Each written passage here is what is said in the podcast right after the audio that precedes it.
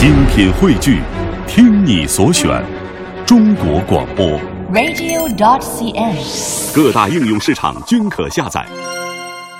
今天小马要郑重的跟各位来推荐一本书，这是曹可凡老师的作品《李元惊梦》。呃，曹可凡老师大家最熟悉的就是他做的那个《可凡倾听》。今天我们也要倾听一下曹老师他讲述他们家族的故事。曹老师您好，哎，小马你好。呃，我们听到曹老师的声音啊，这是我们很多人特别熟悉的。呃，曹老师先给我们简单介绍一下这本书啊。呃，说到李园，当然立刻想起那个太湖之滨的就无锡的那个李园。对这个书和那个有关系吗？呃，当然有关系，因为这个传说当中啊，范蠡西施啊，在这个太湖之滨啊，泛舟湖上啊，嗯他们度过了浪漫的一生。那么这个李元呢，就是取材于范蠡西施这样的故事。那李园呢，现在在无锡是一个非常重要的一个旅游的景点。嗯那么它跟源头主一样啊，都是呃无锡的一个名片。李园呢，在这个一九四九年以前，它的绝大部分呢是我们家族的一个私家花园，是我的这个曾外祖啊，他们当年在那儿建造了一个园林。可是呢，后来也变成了一个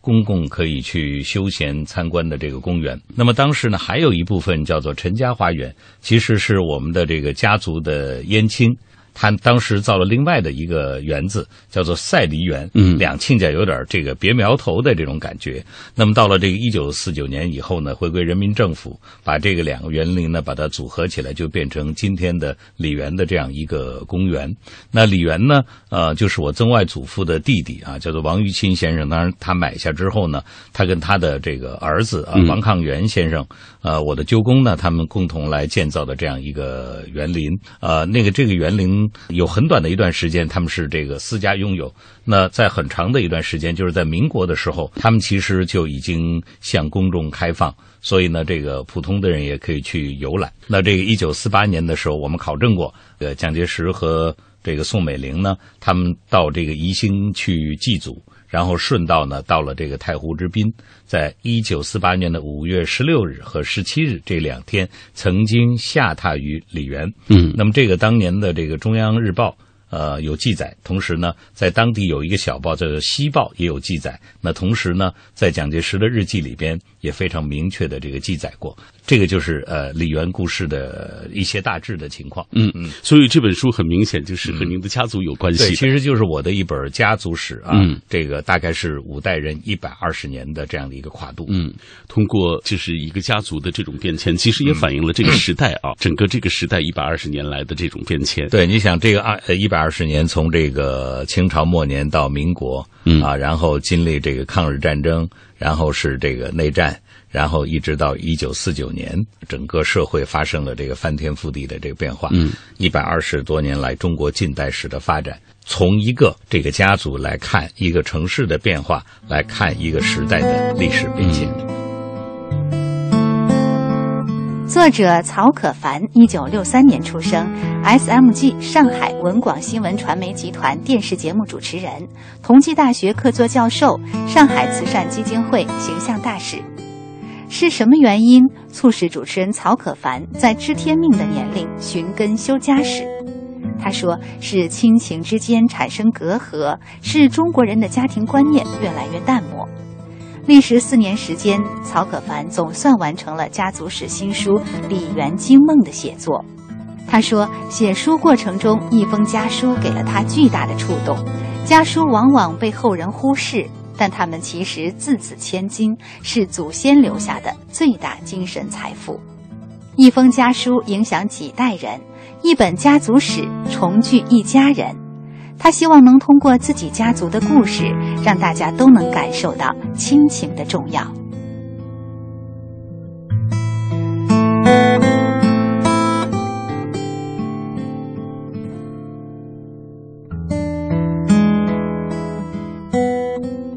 们也知道您的工作特别忙，为什么突然想起要写这样一本书？它有什么样的缘起？呃，其实呢，我在这个书的这个前言里头就写到过，其实呃，胡适先生他在五十岁的时候，呃，写过一首小诗给他的朋友，就是当年的民国时期的银行家陈光甫先生。嗯，其中有一句话就是说，做了过河卒子，只有拼命向前。在五十岁时候的一个呃自题。嗯。这个知天命之年啊啊对嗯，其实呢，我我也到了这个，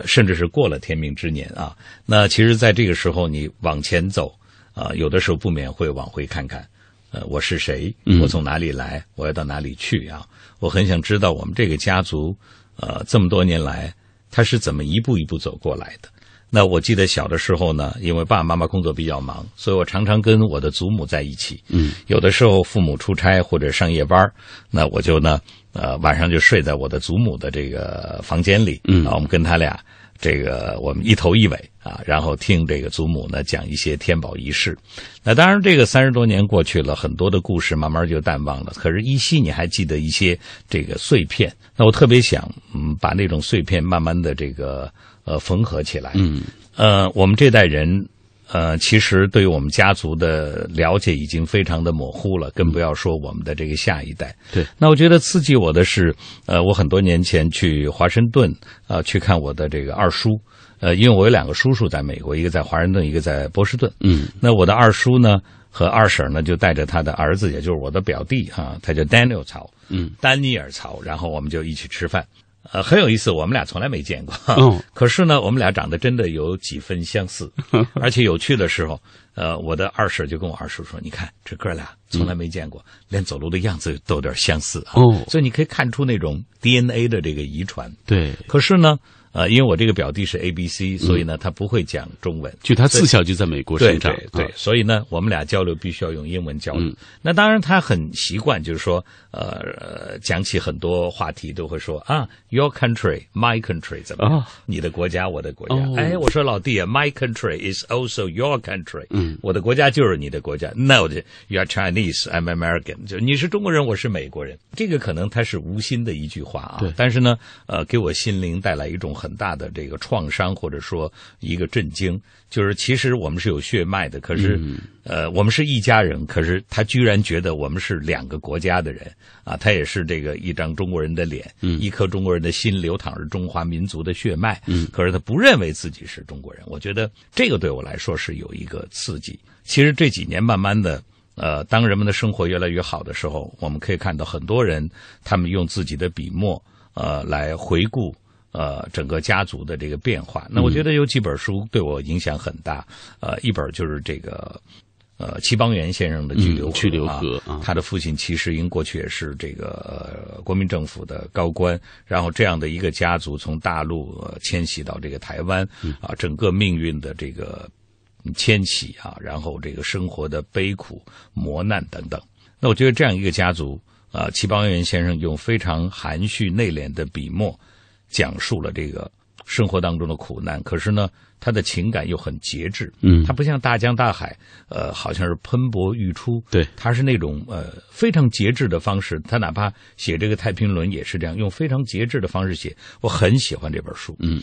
因为他也不是一个创作者，他是台大的外文系的教授，他是白先勇先生的老师，嗯所以我特地我让学者啊对我让。白老师，我说，呃，因为我不认识齐邦媛教授，我说，如果您遇到您的老师，麻烦您给我带一个画，我对他非常的崇敬。当然，这是一个大户人家的一个变迁。嗯那后来我又读到普通人家的一些故事，同样能够感动我，那就是平如美堂。哦，这个就是一对非常呃平凡的夫妇，当这个老妻这个去世以后啊，然后这个丈夫为了排遣心中的郁闷，他用这个呃绘画和文字的方式讲述了他们这个一生所度过的那个间谍情深的这个人生的旅途。嗯，我觉得非常的感动人。虽然我跟他们不认识，对，呃，他们的这个绘画、这个文字都非常感动我。那我想，我们家其实也有很多故事啊，嗯我是不是应该能够把它散落在各地的这些材料、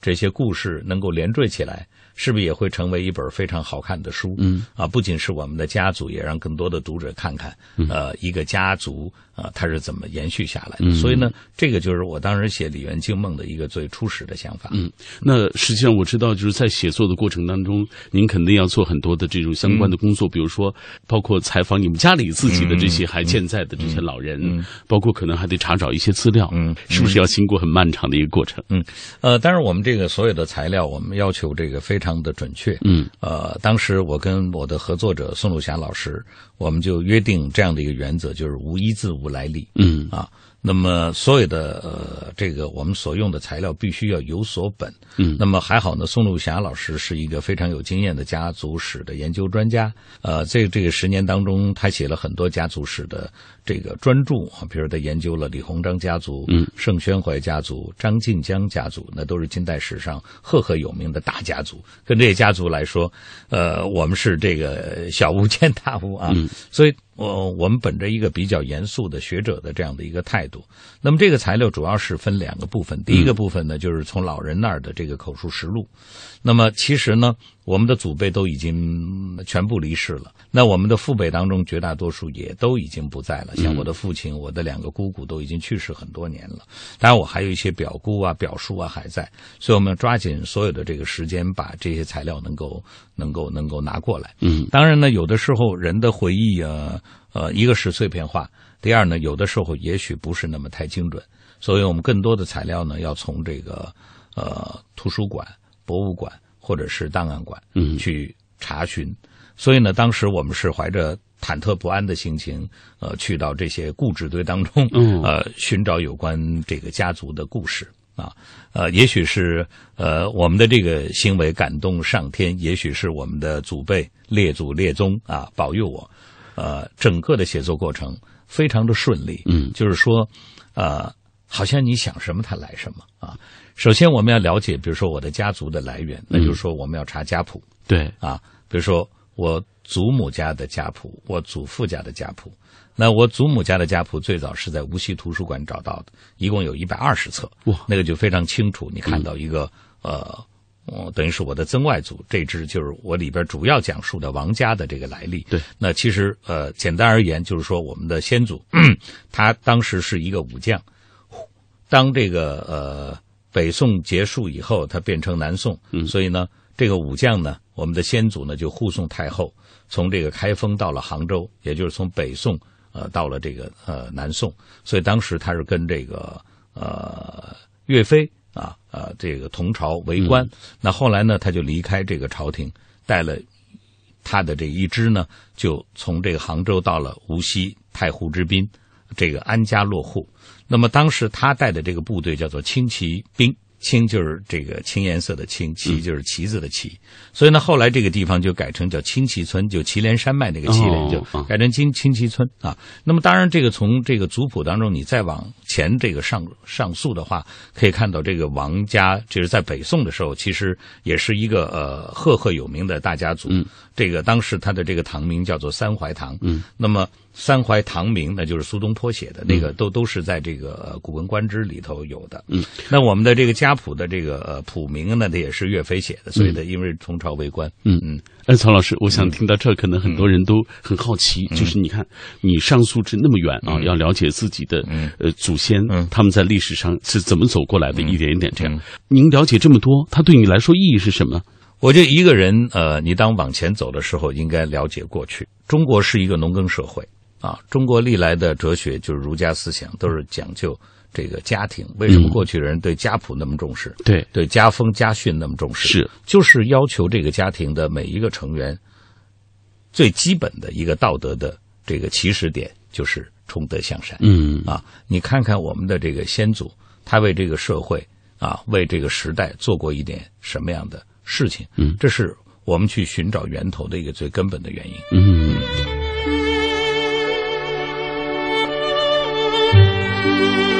李园惊梦》这本书真实的记叙了无锡王家百年来闯荡上海滩的精彩故事，生动地展示了二十世纪上半期民族资产阶级乱世出英雄的种种传奇。王尧臣、王禹清兄弟原本是南宋朝廷御林军的后代，岁月潮汐中，他们成了一肩行李到上海的弄潮儿，十里洋场，商海沉浮，几至危殆。命运把他们与荣家兄弟连在一起，共创基业，同挽狂澜，还是亲家。与军阀、官僚、洋人、流氓频频过招，最终成为了中国最大的面粉企业福星面粉公司的实际掌控者。他们的后代经历亦波澜壮阔，有在五卅运动中冲锋陷阵的青年革命家王启洲，有在港台经济中大展身手的王云成。有中共地下党的老朋友曹启东，有改革开放后来沪创业的王建民。他们与沙逊打过官司，与秦邦宪陆定一办过报纸，帮助过邹韬奋在沪治病，与杜月笙有过经济上的合作，跟吴国桢也沾惹了一些交往。他们捐献给国家的无锡李元，当年还把蒋介石、宋美龄夫妇吸引了过来。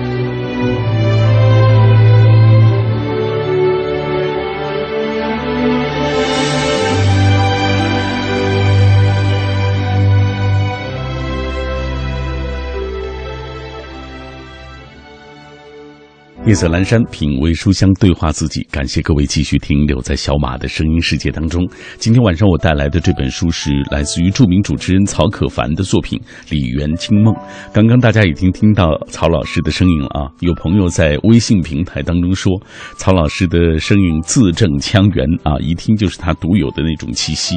嗯，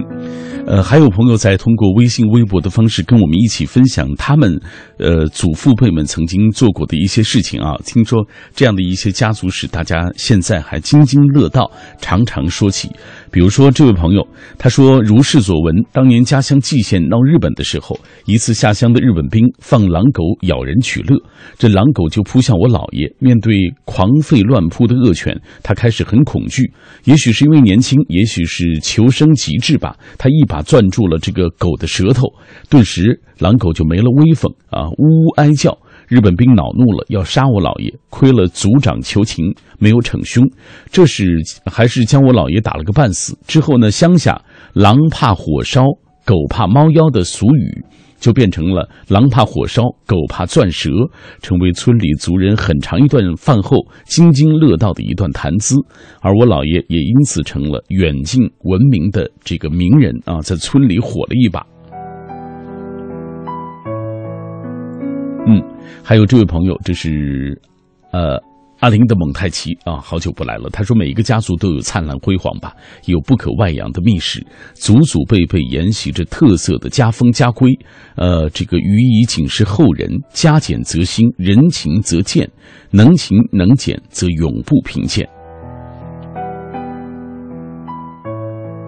来，微信的平台当中也有很多的朋友在跟我们一起分享。比如有朋友听到我们的节目获得了中央人民广播电台的十佳栏目啊，大家很高兴，呃，都在纷纷祝贺啊。还有朋友提到说，光知道母亲是旗人，呃，有些这个皇族后裔啊，这个呃，但是更多的一些情况，母亲也不想回忆了。而父亲是南方人，他是家里学习很好的学子啊，到了北方生活，嗯。我还听过啊，其实这个曹老师在下半时段也会给我们讲一些典故。我们接下来继续请出曹可凡老师，跟我们一起分享这本书里的故事。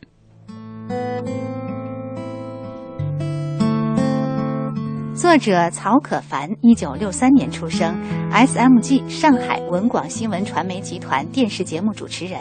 同济大学客座教授，上海慈善基金会形象大使。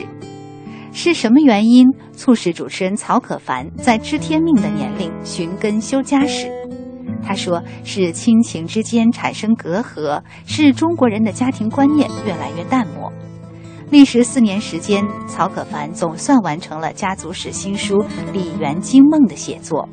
他说：“写书过程中，一封家书给了他巨大的触动。家书往往被后人忽视。”但他们其实字字千金，是祖先留下的最大精神财富。一封家书影响几代人，一本家族史重聚一家人。他希望能通过自己家族的故事，让大家都能感受到亲情的重要。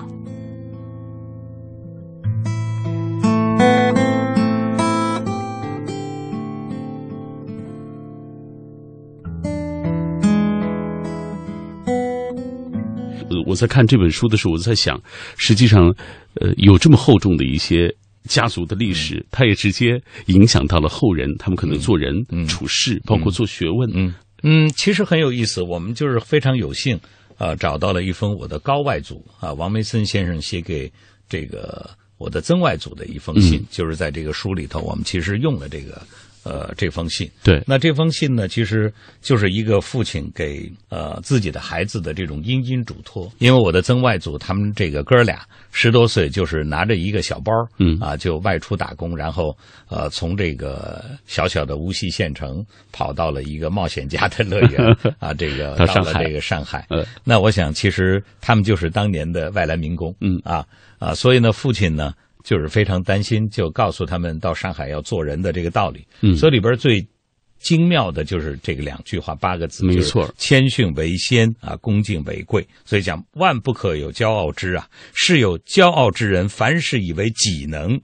皆不及我，与人境界周旋，不肯佩服，此等人必顿顿至寸步难行。所以“谦敬”二字非常的重要。这个家训，我觉得一直至少是到我这一代，我们一直是以一个“谦”和“敬”这两个字来对待周围的朋友，嗯对待我们的这个工作。比如我们对很多的事情都是有敬畏之心，就像我做节目一样，我做很多呃老一代的文化人，对我觉得我非常爱他们，嗯我就把他们看成是自己的家人、自己的长辈啊。嗯没有一位这个老人去世，我都会很难受，就是我觉得好像身上掉了一块肉一样。自己的所以我觉得亲人离世自己的亲人的呃这个呃离世啊，这个就是大概是祖辈血液当中所流传下来的。呃，这两年我注意到，开始关注到自己家史的这些人越来越多了。嗯这个是为什么？就是大家是就是生活越来越好了，嗯，大家开始回头看了。对，呃，当我们还吃不饱的时候，我们当然有的时候免不了你要为道良谋，你可能想的更多的是让我的自生活物质生活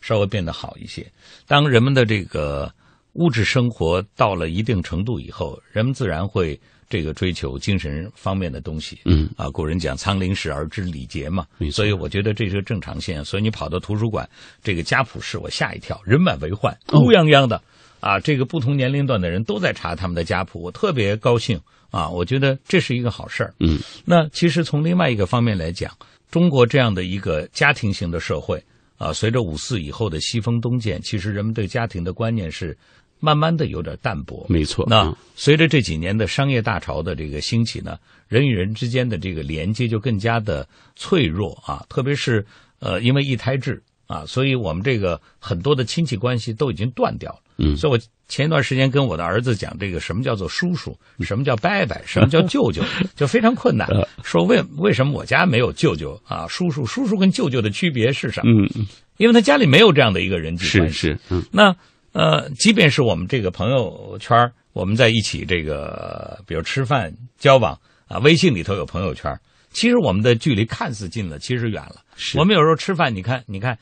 小孩都在玩这个 iPad，对对大人都在玩微信，对不对？所以我觉得就是说，慢慢人人家人们觉得这个家庭的那种呃凝聚力，这种维系家庭的那种精神的核心，对一个每个人来说非常重要。嗯人是需要有一种精神和灵魂的，这就是丰子恺先生一直说的，就是人应该有三个境界，就第一个境界是物质的境界，第二个境界是这个精神的境界，第三个境界是灵魂的境界。嗯那一个人你总在一层楼，在这个物质世界呃游荡的话，那你这个人会变得非常的枯瘪啊，是没有精神头的。你只有进入到精神世界，呃，你才会觉得这个天高任鸟飞啊，海阔凭鱼跃。当然，一个人要进入像丰子恺先生那样，要进入灵魂世界，像李叔同先生那样进入灵魂世界，当然是非常困难。我们应该向这个方向努力。我觉得回归家庭，或者说追溯自己的家风、家史、家谱，我觉得都有这样的一种精神方面的考量。嗯，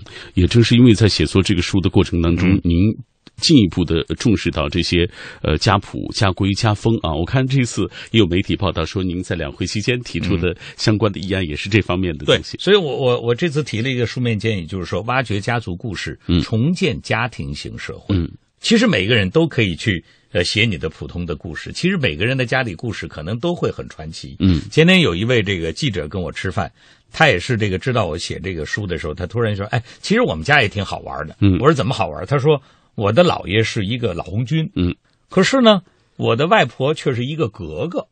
你想，这两个人的结合，格格跟老红军他们为什么会结合？嗯，对不对？那就我就很好奇，要问的这个故事是怎么来的？他们两个人是怎么认识的？为什么会结合？啊，结合之后他们是怎么繁衍后代的？呃，尤其他们还有不同的这种生活的习惯，他们是不同这个族群啊，不同的文化跟政治背景，这两人怎么会掺和在一块儿？你一个老红军的形象跟格格的形象，对不对？嗯但是历史变迁以后，很多人的身份、他的背景发生了变化，就有可能出现这样的传奇：两个完全看似风马牛不相及的人，他们走到了一起，嗯。幸福的走过了一生。嗯，呃，也就是在写作这样的书的过程当中，实际上你又重新的认识到，其实家族的这种历史，包括家风的这种传承，其实对个人的这种对。成长，它都是有非常大的关系的。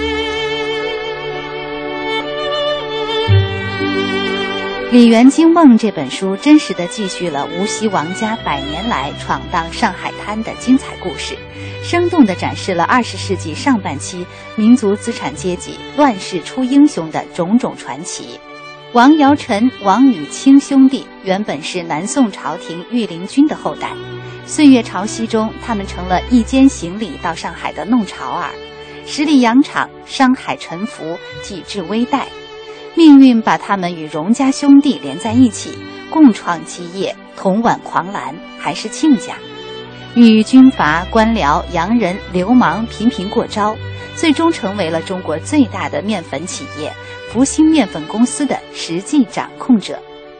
他们的后代经历亦波澜壮阔，有在五卅运动中冲锋陷阵的青年革命家王启洲，有在港台经济中大展身手的王云成。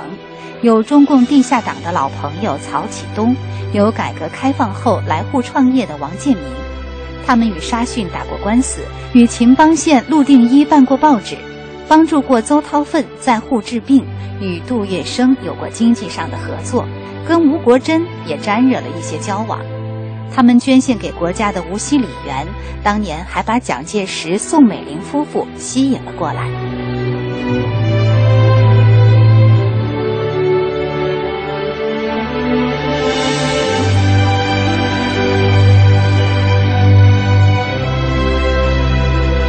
写完这本书，我特想知道，就是您的孩子那一辈，嗯或者更小的一辈，嗯未来还有呃更小更小的一辈，会把这这本书让他们去好好读一读吗？了解自己的家。我其实是呃，希望我们这个家族的每一个成员都能够读一读。嗯啊、读的原因不是因为我写的有多好，而是呃，作为一个家族的成员，他们每一个人都应该知道了我们的解家族的故事。嗯啊、我们上一代的人，包括呃我们这代的人，我们下一代的人，因为其中有好好多故事啊，即便是我们上一代的人，其实他们也不知道那么清楚。没错，因为很多材料都是我们从图书馆、从博物馆、从这个档案馆里边找出来的。嗯啊，比如说里边我这个讲到我父亲的大舅年轻的时候，他组织一个进步的社团，叫做西社，嗯就是所谓的西社，就是无锡籍的在上海读书的大学生。哦，他们如何在五卅运动当中这个叱咤风云，嗯啊，搞这个学运，然后这个罢课罢市啊，举行这个示威游行，嗯啊，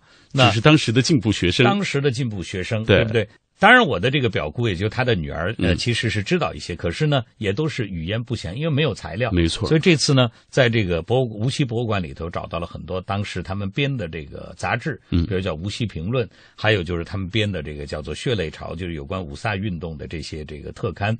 这个五卅运动是这个中国共产党啊第一次以政治团体的名义，嗯呃，出现在这个中国的这个政治舞台上这个是在中国共产党的历史上非常重要。嗯那么他们那些是进步青年，当时他们没有任何党派。一九二五年五卅运动结束以后，这些人就开始有出现不同的变动。嗯那有一些人呢，可能就是告老还乡了，嗯可能就是一般去做个律师或者怎么样，呃，白领。有的呢，可能就去了黄黄埔军校，他们参加北伐了，参加了国民党。嗯那么，其中还有几位呢，他们就参加了共产党。那么其中最著名的就是有两位当年戏社的成员，他们成为了中共的高级的这个领导干部，一位是秦邦宪，一位是陆定一。哦那么当时我的这个舅公他是委员长，就是他是 chairman 是主席，他们两个都是他的助手。哦那么这些从当年的这个材料当中都能够这个爬梳出来。嗯那么这些东西呢，所有的这个细节，连他的女儿其实也不太清楚。没错，如果不是通过这样的方式，就是查找一些资料的话，可能大家都是知道只言片语的啊。有这样一本书，嗯哎，所以我在想，这样一本书，其实它起到的作用还有一点，它可能让原本已经慢慢生疏的这个整个，因为家族太大了，嗯，呃，慢慢生疏的这种家族关系，有可能因为这样的一本书又更加紧密了。而且我们呃，其中找到一些材料，我觉得对于这个中国近代史和这个呃，甚至是这个文化史都会有一些意义。嗯，呃，比如说近代史方面。呃，我我们查到一个资料，就是说，这个我们的家族曾经跟上海当时最大的这个犹太人沙逊，嗯打过一个官司。嗯，啊，很多讲上海史的这个书里头呢，都会提到过这件事儿，但是也是这个只言片语啊，寥寥数句话，嗯啊，就把他打发走了。那么后来我们这次在这个嗯档案馆里头找到了当年的这个所有的有关这个案件的法律文书，嗯。啊，相关的照片儿嗯。这个裁定书啊，写给法庭的信件等等，你看那这个都非常完整的保留在这里，是啊，它可能只是历史长河当中可能一朵浪花，但是对于家族来说，它是一个非常铭刻应该记住的一个对，因为沙逊其实在中国近代史上，他作为一个作为一个犹太人啊，对于上海的经济发展，你说上海很多的建筑都是他造的，对啊，和平饭店嗯等等都是他的这个这个造的这个这些建筑啊。那另外呢，就是关于比如说在文学史，其实我们家跟这个文人不是太挨得上，嗯啊。呃，非常有意思。我们查到一个资料，我祖父当年这个居然投资过一个出版社，叫做通惠书馆。后来去上海图书馆去查这个出版社出过一些什么样的书，当然这个可能很多都遗失了，因为这是个小出版社。嗯，那么后来查出来呢，哎，有几本这个狄更斯的翻译小说，比如叫做《炉边的蟋蟀》等等。嗯那么还有一本书就很有意思了，是著名的文艺理论家、呃思想家王元化先生在一九四九年以前唯一出过的一部专著，叫做《文艺漫谈》。那为什么我的祖父会去跟一个出版社会有关？他跟王元化认识吗？后来哦，查清楚他其实没有什么关系。那其实这个通惠书馆是当年这个邹韬奋先生这个生活书店下辖的这么一个呃这么一个呃出版社。嗯那我的祖父为什么会跟邹韬奋的生活书店有关？你要找到这个当中的关联。嗯哦，那原来就是因为我的祖父有三个表妹，他们都是共产党，他们嫁了三个丈夫也都是共产党。嗯那么其中有一个第二个表妹叫做呃表妹夫叫做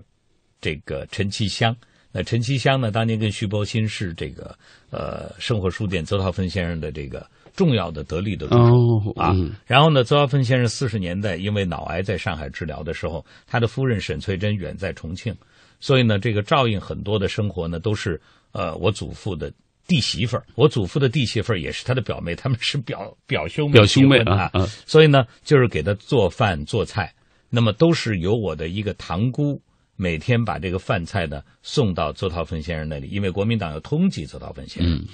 呃，我那个堂姑现在还健在，她今年九十了。哇，她年轻的时候很漂亮，嗯你知道吗？所以呢，就是为了不引起这个敌人的注意，每天就让这个小姑娘十五六岁蹬着自行车给邹韬奋先生送菜送饭，然后把情报就放在这个地方。哦所以我的这个堂姑很早就是一个地下党，但是我们以前是不知道，嗯这样就搞清楚了为什么我的祖父跟这个 呃这个邹韬奋先生的这个生活书店会挂上钩。嗯其实他跟他们是没有关系的，嗯只是他的表妹跟他说，邹韬奋先生那儿有这样的一个呃举动，他嗯们需要你去做一个书店，投资一个书店，然后再做一个。商行再做一个钱庄，嗯是为了给新四军呃这个放款、嗯啊，以便他们在上海能够去购买呃粮食、布匹和药品等等。嗯这样的话，把这个事情全部梳理清楚。当我们把这些盘根错节的都梳理清楚的时候，会觉得，哎呀，自己的这个亲人在历史上也做过一些这样的事情，真的觉得是一种内心挺挺激动的一件事情。特别有自豪感。嗯啊呃，而且因为这很有意思，我很小的时候，我祖父一直很自豪的跟我说过一件事儿，嗯说四八年的时候，他曾经代表整个企业到这个当时的国民政府的这个市长办公室，就是吴国桢市长，嗯去跟他谈有关工潮处理的问题。我我其实我祖父在这个企业当中的位置并没有那么高，说他为什么有这个资格去跟这个吴国桢先生去去谈，嗯谈这个工潮的事儿。这次后来就弄清楚了，其实呢，当时呢。因为这个四八年面临这个社会的变革，这个共产党马上要进来，所以呢，这个当时这个因为面粉厂主要是呃我的曾外祖父他们就王家，还有这个荣毅仁先生他们荣家两家是大股东嘛。我我祖父等于是招赘，是事实女婿，哦对不对？就是上门对对对，他他们基本上都是已经撤退了，所以呢，这个两个大的家族的呃主要的成员都已经撤离了，嗯，所以呢，就是由我祖父来独立操盘做这个事情。我的祖父总是觉得他是一个外姓嘛，这个毕竟是他这个老丈人或者是这个荣毅仁先生父亲跟伯父的这个企业，所以他觉得他的身份、他的威望或者他的这个位置都不足以说他来取代他们做这个，因为当当时这个面粉厂有八家厂呢，不足以做他的这个老大，所以呢，福星面粉，福星面粉厂，所以呢，他就力劝荣毅仁先生说：“你不要离开，嗯，上海，你你跟你的父亲都不要离开上海，你不要怕共产党，共产党没有那么可怕，嗯因为他知道共产党是长什么样，嗯，因为他的三个表妹，他的三个表妹夫都是共产党，所以荣毅仁先生听从了他的这个劝告，所以跟他的父亲荣德生先生就四九年之后就没有去香港，嗯，那么这样的话呢，就是稳定了军心，尤其是他们荣家是大企业，所以是。对于整个上海这个解放以后啊，经济的这个经济的这个发展，稳定就是工商业者的这个稳定心理。那么这些事儿我们都不知道，，对呀，这个都是这次我从祖父的档案里面去查到的啊，所以我觉得父我的祖父非常了不起，嗯，而且这个世界上有很多冥冥之中的好玩的东西。因为祖父一辈子最大概见过最高的官是吴国桢，所以他一辈子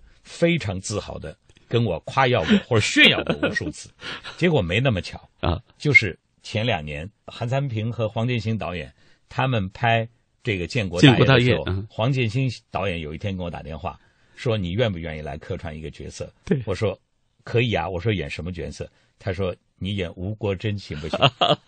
所以我们在电影上看到你演的太好玩了，对不对？然后我前年去美国，嗯呃，在纽约一起吃饭，结果有一个记者说啊，他说你演过这个吴国桢啊，嗯在这个建国大业，呃不知道你有没有兴趣去见一见这个吴国桢先生的女儿？哦啊，我说我有兴趣啊，马上第二天我就去了吴国桢先生的女儿家。老太太啊，嗯这个呃非常的健谈，然后留我这儿那儿吃饭，我们我们谈了很长的时间，嗯。他谈了他父亲当年对他教育，我觉得这个冥冥当中，嗯，人生太奇妙了，就奇妙，就生活是高于艺术的。对对对。你说你戏剧家去写这样的戏剧都写写不了，但是生活 that's the life，生活就是这样。嗯，他比那个戏剧其实更有张力，对，有没有发现？对对对，哎嗯曹老师，我注意到您看您讲家族史的时候，讲您写这做这本书的过程当中，是神采飞扬的，特别骄傲，特别自豪。哎，对对您来说，这个书它它能起到这么大的作用吗？我觉得应该是能的，嗯呃，因为这个书啊，呃，这个在春节前紧赶慢赶赶了一些这个样书出来。我看在小年夜之前，呃对对对，小年夜，嗯，这个之前我逼着他们一定要把这个弄出来，嗯是因为我想把它送给我的那些长辈，哦。呃，作为一个新年礼物啊，嗯。让他们老人能够高兴一下。对，至少啊，我的很多的朋友看了以后，他们都很喜欢。嗯。啊，他们都呃觉得这个饶有兴致的来这个通过文字来了解一个家族的一个变化。没错啊，他们都很奇怪，所以有篇文章说哇，曹小凡有这样不平凡的家世。我说 不是你不知道，连我都不清楚啊。嗯我也是慢慢的这个通过四年的时间，一点一一滴的这个积累出来，然后慢慢的通过四年的时间描绘出一个家族的途径。所以，我们今天品味书香要特别的把这本书《李元惊梦》推荐给电波那一端的朋友啊。我们通过这本书，不仅仅看到是一个家族一百二十年的这种变迁，实际上通过这一段历史，我们也看到我们的这个这个国家、这个民族，包括这一段路，它到底是怎么走过来的。通过这些，就是一个家族里不同的人的这种生活的轨迹，慢慢串联起了这样一个长长的历史。呃，这两年大家特别关注的这种家族史啊，就是。的这种书写，是因为我们每一个，你想每一个家庭，它就是社会的一个细胞。对，这种家庭的稳定，我觉得它对于社会来说是非常大的，具有非常大的意义啊，的。而且呢，我非常欣赏这个习总书记讲一句话，他是好像是去年六一的时候跟小朋友讲的一句话。嗯，啊，他讲这个人生的扣子从一开始就要扣好，所以我一直在讲，人生的扣子第一颗扣子在哪儿扣的，就是在家庭里头扣的。嗯，对不对？那个一个孩子的这个成长，或者一个人的这个成长，他无非就是家庭教育、学校教育和社会教育。嗯，而人生的第一步就是家庭教育。如果这个第一步能够走好的话，或者说第一步没有走好的话，嗯可能对这个人的一生，它的作用都是非常大。所以从这个意义上来说，这个呃家风家训的传承啊，它的这个宣扬，我觉得就更重要。嗯，平时我们看电视节目的时候，看可凡倾听，嗯可凡老师都是倾听那些大家的讲述。今天我们也有幸倾听可凡老师讲自己家里的故事，非常感谢可凡老师做客小马的节目，谢谢您。好，谢谢小马，谢谢。